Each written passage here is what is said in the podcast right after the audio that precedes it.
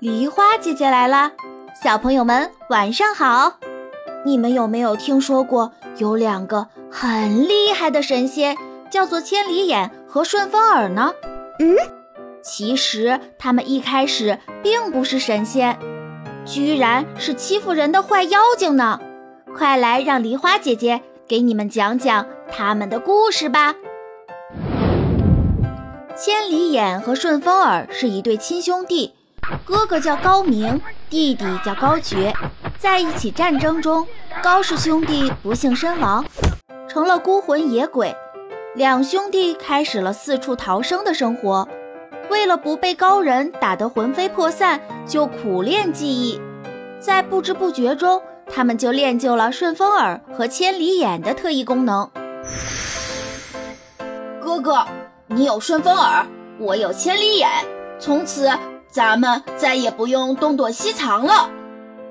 有了特异功能之后，高氏兄弟越来越厉害，于是他们占据了一个山头，开始当起了老大。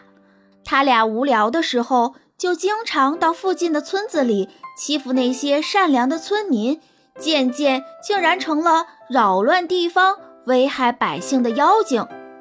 直到有一天，两兄弟在山头上无聊的闲逛。突然看到半山腰上有个漂亮女子在行走，弟弟说：“哥哥，这女子这么漂亮，留在山里给咱们缝衣做饭，多好啊！”谁知这女子就是妈祖。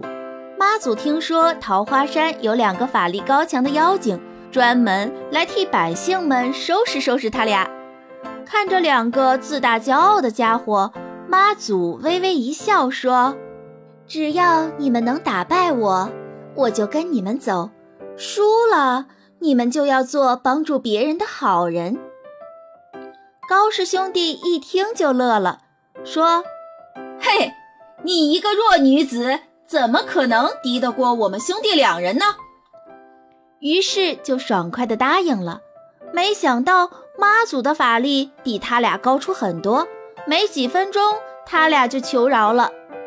妈祖说：“以后你们就是我妈祖的仆人了，要记住为人向善，不得再作恶。”兄弟俩从此就随侍妈祖左右，帮助妈祖一起做好事。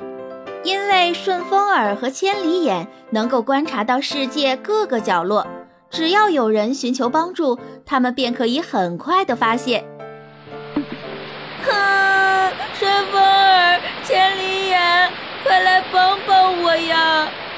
原来是有人落水了。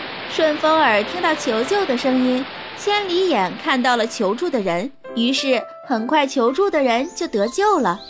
多亏了千里眼和顺风耳，迷路的小朋友找到了自己的爸爸妈妈，被困在山林里的人找到了家，计划要抢劫的江湖大盗也被兄弟俩发现。还没来得及动手，就被提前抓走了。每一天，他们都在忙忙碌碌地帮助着别人，大家都非常喜欢他们。于是，他们就成为了神仙，用自己的超能力帮助更多的人。小朋友们，这就是顺风耳和千里眼的故事了。一开始，顺风耳和千里眼利用自己的能力去欺负别人。最后，在妈祖的帮助下，用自己的能力去帮助了很多人，被所有人都喜欢。所以，各位亲爱的小朋友们，我们要向千里眼和顺风耳学习，去帮助别人，才会被大家喜欢。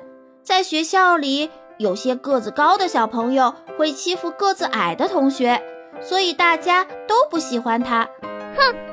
但有的个子高的小朋友。就积极主动地帮助别的小朋友擦玻璃，就成为了受大家欢迎的人。